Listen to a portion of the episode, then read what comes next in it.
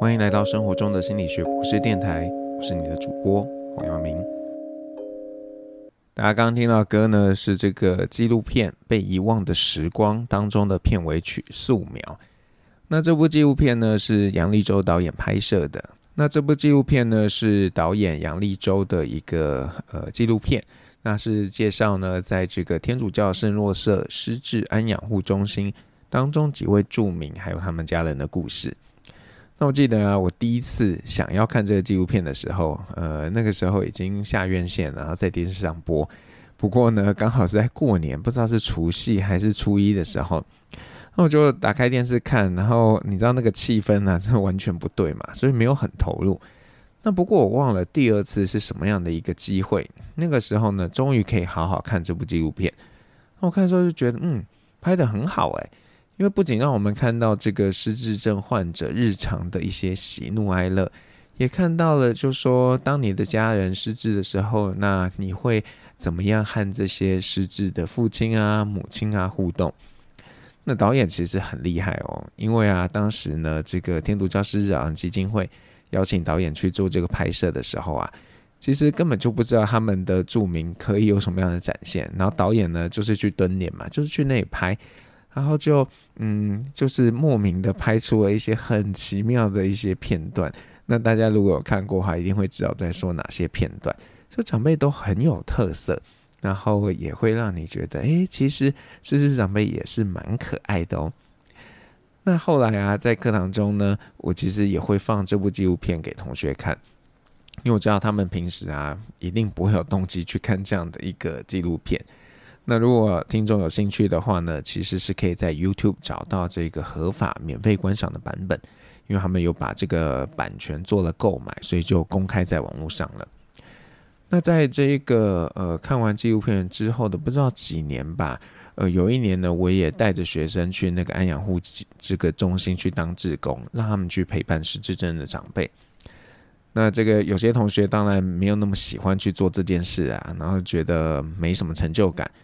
那也有同学啊，在陪伴之后呢，嗯，很有收获。他们觉得自己以前对家人实在太没耐心了。那但是在那里啊，可能整个早上两三个小时的时间哦，跟同一位长辈都是在进行“阿妈，今天天气怎么样？”或者是“阿妈，你今天开心吗？”类似这样的对话，就是同样的对话一直反复的进行。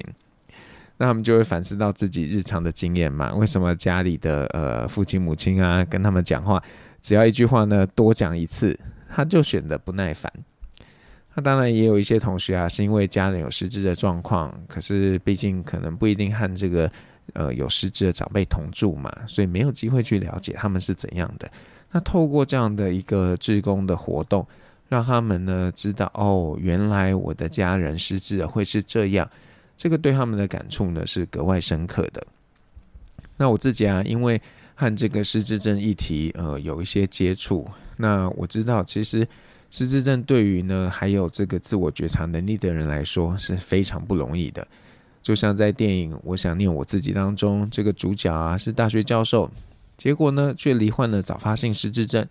那在一开始啊，他不太能接受这样的事情。还很努力的啊，用各种方法来让自己呢，可以不要退化的那么快。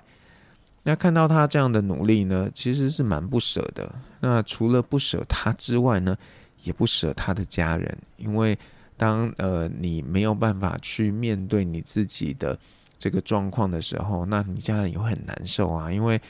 他们当然也不希望你这样，可是如果你都不能够接受的话，那他们更难有什么立场去跟你说啊，你一定得要怎样，你要这样子才会对你好。但是呢，如果家人失智了，我们真的只有一种选择吗？就是觉得自己要很辛苦吗？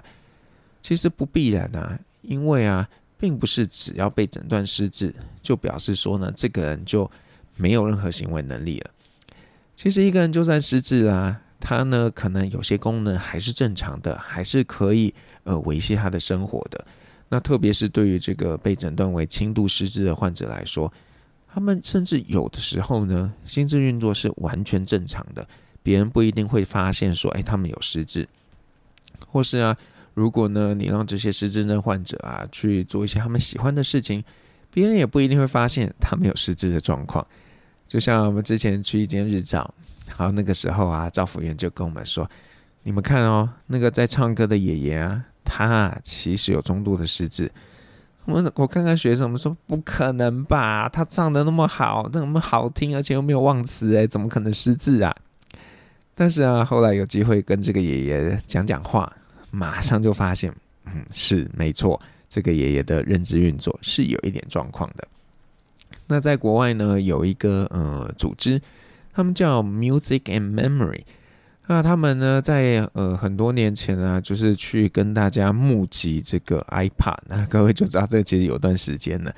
就是呃那个时候大家会用这个音乐播放器 iPad 来去听音乐。那你可能换新的嘛，那旧的就没有用啦。他们就去收大家不要用的 iPad，然后呢，在里面去呃输入这些长者喜欢听的音乐，然后就让这些长辈听。他们就发现，哎，当长辈听他们喜欢音乐的时候，他们整个人是完全不一样的。然后他们还用一个纪录片《Alive Inside》来去记录这个过程。那当中的这个预告里头啊，就看到一个黑人呃长者。那你如果没让他听音乐的时候，他其实整个人就昏昏沉沉的，呃，不太能够表达自己。可是当你当让他听音乐的时候，他可能就像活起来一样，而且你跟他谈这个音乐，他也可以跟你呃对答如流。所以其实狮子真的不代表你就这个不能怎么样了。可是，嗯，你说对社会大众来说，他们有机会知道那样吗？可能不一定诶。所以啊，多数的人都觉得啊，狮子好恐怖哦。那在台湾朋友呢，你其实有点幸运哦，因为啊，最近有一个纪录片邀阿公阿嬷拍 B 级僵尸片。这个纪录片呢，就记录了一个九十几岁，然后有失智症的阿嬷，她是怎么样跟家人还有跟社区民众一起去拍这个 B 级僵尸片的一个过程。那大家有兴趣的话，当然可以去看这个纪录片。不过啊，这个你可以先在网络上看这个他们拍的 B 级纪录片。这个 B 级纪录片叫做《记忆战队》，它有三集。那这个故事呢，就是用僵尸来比喻失智症，让大家用一个比较趣味的方式来去思考，说失智症啊可能会对我们造成什么影响，然后我们可以用怎么样的方式来去面对失智症。那这个重点还是那个狮子阿嬷嘛？那个阿嬷她是在里面演一个战士，然后也就是这个呃纪录片导演的阿嬷。那如果啊你没有看纪录片，你只看的记忆战队，你可能会觉得，哎呀，阿嬷哪有狮子？阿嬷只是年纪比较大一点而已嘛，所以动作啊比较慢，反应比较慢，是正常的啦。但如果你看了纪录片，你就会知道。要让这个狮子阿嬷拍电影，要讲剧情，要做动作，真的非常不容易。因为阿嬷的短期记忆有限，一次呢可能只能记下一句台词，而且也可能要训练很多次才能把这个台词记下来。那你说，如果这么辛苦，为什么还要拍这样的电影？导演徐子柔说啊，他发现啊阿嬷很可爱，所以啊希望在阿嬷能力所及的范围。让他可以多做一点事情，或许啊，对他的这个功能会有比较好的维持。那其实子柔的阿嬷呢，罹患失智症已经十年了，不过在家人用爱的陪伴下，这个退化其实相对是比较缓慢的。那你说他们家人怎么用用爱陪伴呢？就是跟阿嬷一起演短片。那大家可以去呃这个 YouTube 搜寻“决战家族”，就会找到他们拍的一些短片。那我自己看完这个纪录片之后啊，觉得哇，他们这个家人做的方法真是太棒了。现在的社会呢，其实不管是家庭也好，或者是社区也好，其实功能都有点变掉了。我们可能都会觉得说啊，糟糕了，我们要自己一个人来去面对生活中的各种挑战。可是，在这个纪录片当中，我们就看到了一个可能性，就是去结合家庭还有社区的力量。让大家一起来面对挑战。那这个挑战在纪录片里面当然就是失智症这件事情嘛。那在导演他这个呃会后的分享当中啊，他说啊，其实他们住的社区并不大，而且多数人呢是彼此认识的。所以啊，他们阿嬷虽然失智了啊，也有可能迷路，但因为呢到处都有报马仔，所以他们其实不大担心说会找不到阿嬷。那你说如果可以让失智症患者呢，尽可能像他生病之前一样的过生活。这真是对他们来说是最好的一个生活形态，甚至你也可以说这是对他们来说最好的一个治疗。不过呢，如果你是呃比较晚才发现自己失智了，然后可能要去呃希望说自己功能还可以有比较好的维持，嗯，其实是难度相对高的。所以呢，呃，为什么啊？这个很多年前台湾失智症协会就开始在说我们要做失智筛检。那最重要的其实不是只要找出说有多少人失智，而是希望呢，我们可以早一点发现，诶，哪些人失智了，然后啊，帮他们呃维持他们的功能，还有更重要的就是让他们有时间可以规划自己的生活，还有跟自己还有家人去做道别。那最近我想大家应该都从新闻中得知，这个侯孝贤导演他也有失智的一个状况，所以啊，他就呃息影了，不再拍片了。那我自己是觉得有点可惜啦。不过因为不知道导演的状况究竟是怎么样，那如果呢已经是比较严重，那还是硬要当导演拍电影，可能真的有一点挑战性。但是如果导演只是能力可能没有像自己巅峰的时候那么好，那或许可以调整一下作业方式啊，然后让他可以呃还是在自己能力所及呢做一点事情。那我觉得这个呢，可能比起啊，就是接受家人这个完美的照护，会是更好的安排。那就像在这个邀阿公阿嬷拍 B 级僵尸片里头，这个子柔呢，他就规划了他阿嬷可以做的事情，比方说，他知道阿嬷讲话很大声，所以呢，就可以安排需要讲话大声的这个情境，让他阿嬷说话。他也考量到。阿妈的这个短期记忆的呃困扰，所以尽量都是只有一句台词，所以可以依据他的能力来去做一些设置，让他呢持续还是跟社会连接的，这个其实是比较好的。那刚刚提到侯导嘛，我们就来听一首侯导以前的这个作品《海上花》的这个主题曲，那这是莫文蔚演唱的。好，那刚刚我们提到的，就是说，呃，如果呢，这个失智到底该怎么样会比较好？那我不知道大家有没有想过，如果啊，有一天你自己失智了，你会希望继续过怎么样的一个生活？我记得我曾经跟我太太说啊，啊，如果哪一天失智，不用想太多，直接送机构。那我之所以会这样讲，是因为我知道，呃，如果要真正照顾一个失智症患者是非常辛苦的。那当然，我可能想的有点悲观啦，就觉得啊，失智一定就什么都不行啦，没办法生活自理。但其实，呃，我是真心觉得啦，如果呢，这个，你不希望自己成为家人的负担，或是啊，你知道家人其实没办法提供好的一个照护，那选择去机构呢，度过自己的剩下的人生，其实也不是一个太糟糕的选项。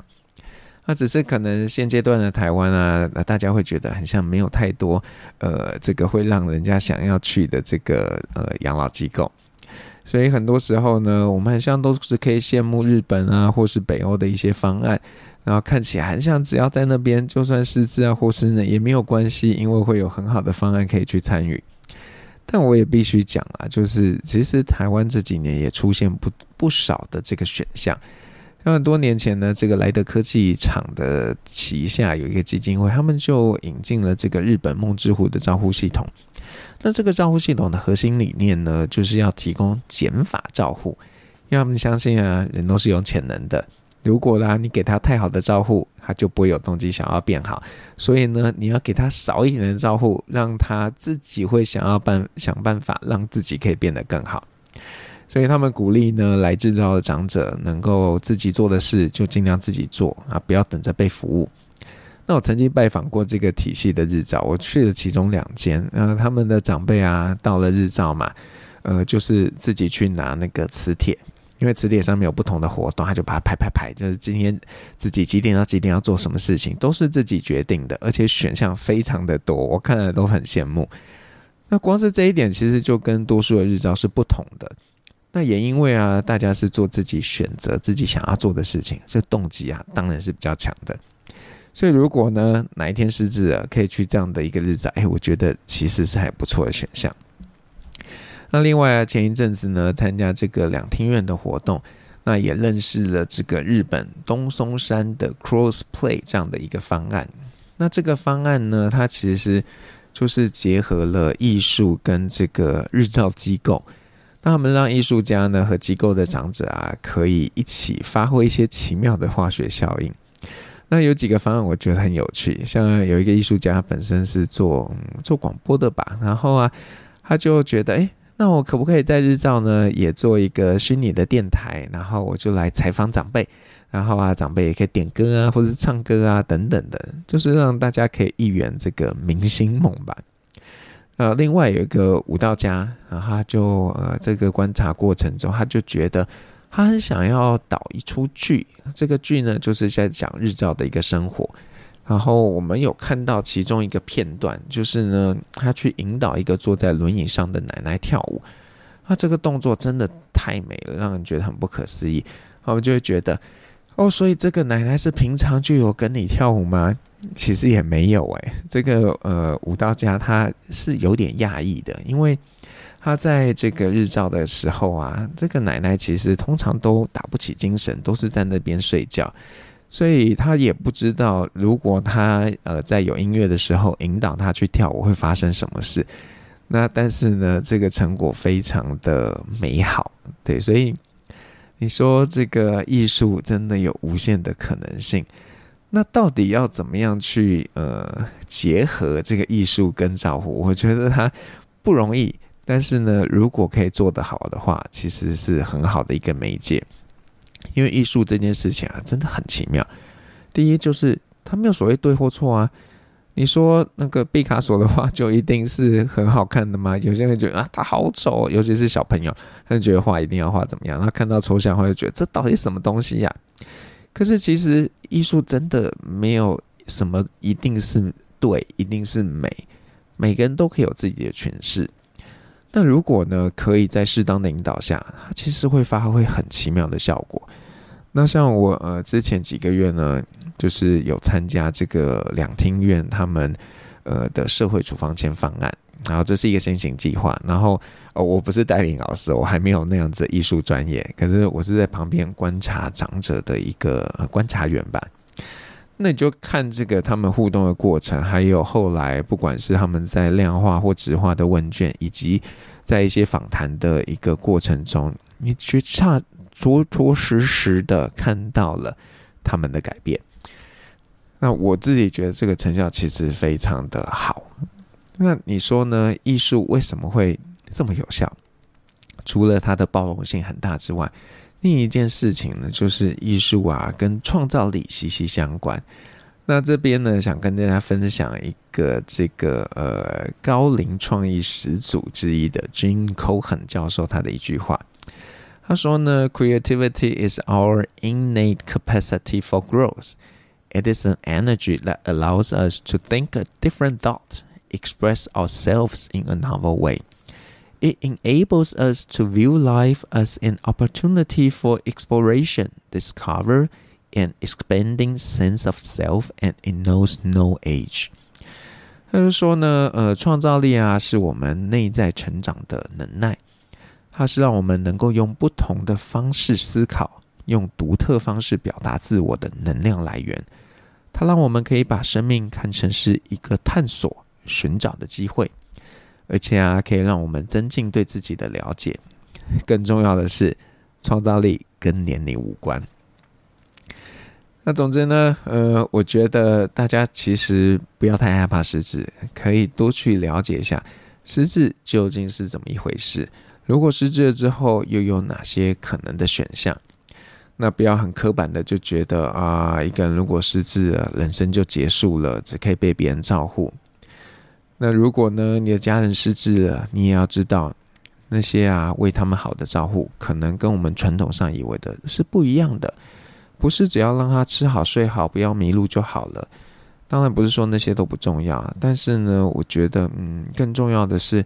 呃，希望可以帮他们找到生活的目标，然后继续想办法维持跟这个社会啊，跟他家人的一个连接。这些呢，其实对一个人心智功能的维持才是更重要的。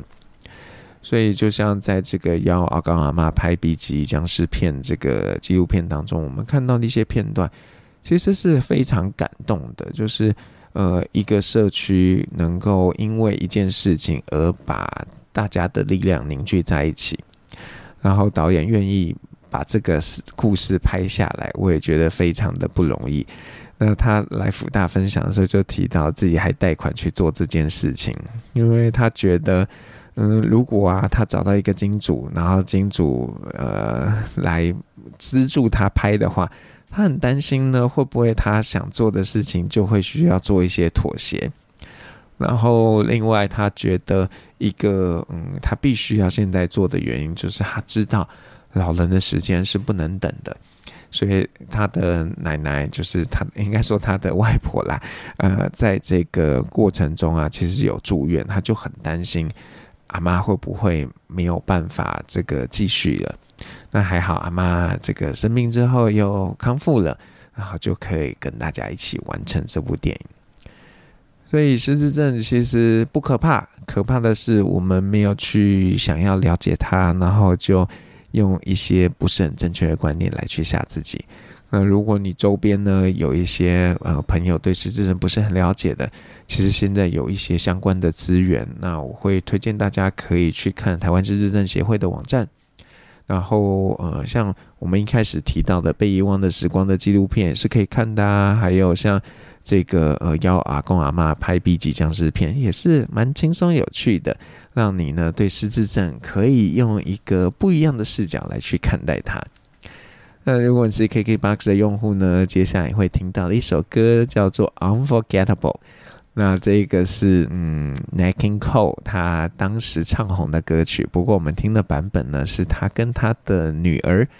呃，这个虚拟合唱的版本。